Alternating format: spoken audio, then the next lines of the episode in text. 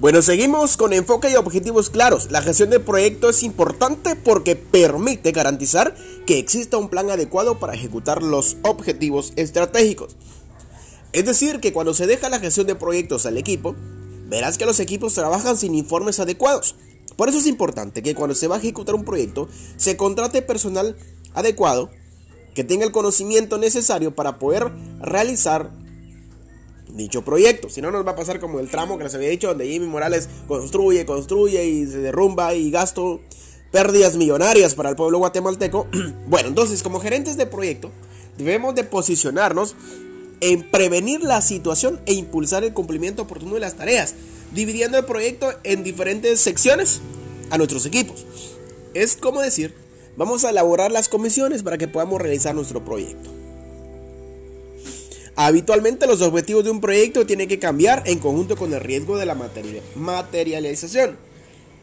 En este caso, es importante considerar todos los factores. Considerar el factor clima, el tiempo, este, factores sociales, políticos, culturales, enfermedades, ¿no? La planificación debe ser realista del proyecto.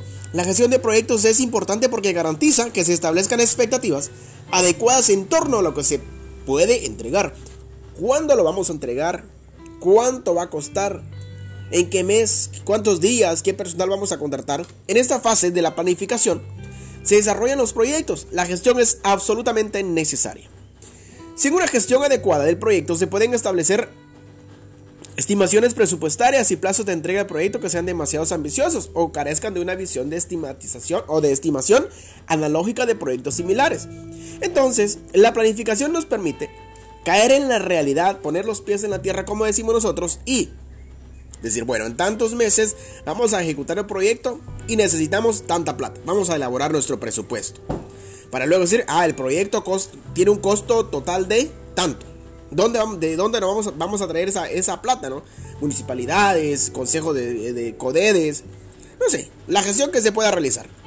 Un buen proyecto crea un proceso claro, con plazos alcanzables que permita a todos los miembros del equipo proyectar, eh, equipo vamos a ver, los miembros del equipo del proyecto, para que permita trabajar con límites razonables y no crear expectativas irracionales, ¿no?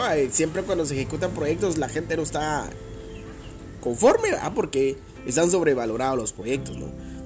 La calidad del control es lo que le hizo falta al señor expresidente Jim Morales.